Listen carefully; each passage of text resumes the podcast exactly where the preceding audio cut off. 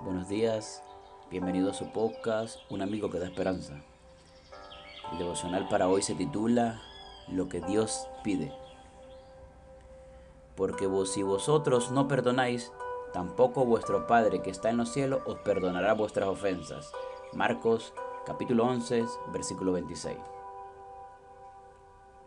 Mario había decidido perdonar a un amigo que se había distanciado de su familia y posteriormente les había hecho mucho daño. Pero aunque se había propuesto, cada vez que se lo encontraba recordaba los dobleces de su amigo y en vez de mostrarle su disposición para solucionar el problema, quedaba tristemente perturbado. Peor todavía, parecía extender tales sentimientos hacia sus familiares y o cercanos. ¿Por qué me ocurre esto? se preguntaba. Si quiero perdonar, ¿Cómo puedo hacer para cambiar la situación? Mucho peor se sentía al meditar en versículos como el de hoy, que exige el perdón entre hermanos para hacer efectivo el perdón de Dios.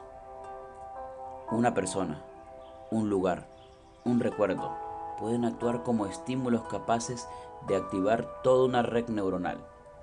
Cuando una red neuronal se activa, promueve una serie de pensamientos y emociones y sentimientos difíciles de interrumpir Conjuntamente ocurren cambios comportamentales y fisiológicos que fijan la huella marcada e imprimen mayor fuerza a la red neuronal. Y una vez trazado el entramado, permanecerá latente hasta la siguiente estimulación.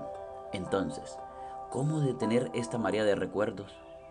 ¿Cómo dejar de sentir recelo o aprensión el secreto está en resistir a los pensamientos y sentimientos relacionados con la red negativa delineada y generar un circuito nuevo a partir de los mismos estímulos pero basados en el perdón.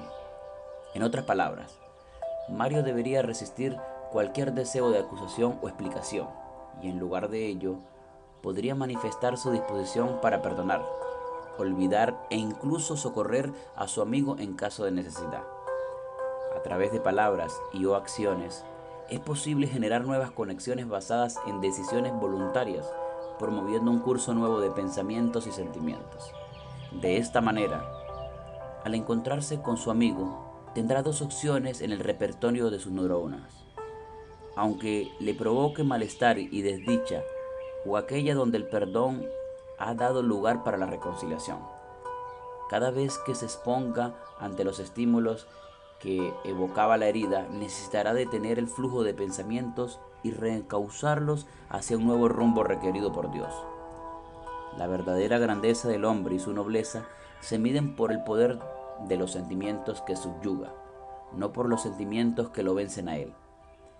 El hombre más fuerte es aquel que aunque sensible al ultraje, refrena sin embargo la pasión y perdona a sus enemigos. Hombre, él te ha declarado lo que es bueno. Lo que pide Jehová de ti, solamente hacer justicia, amar misericordia y humillarte ante tu Dios. Si Él lo pide, también ayudará a cumplirlo. Que el Señor te bendiga y nos vemos mañana para un nuevo devoción.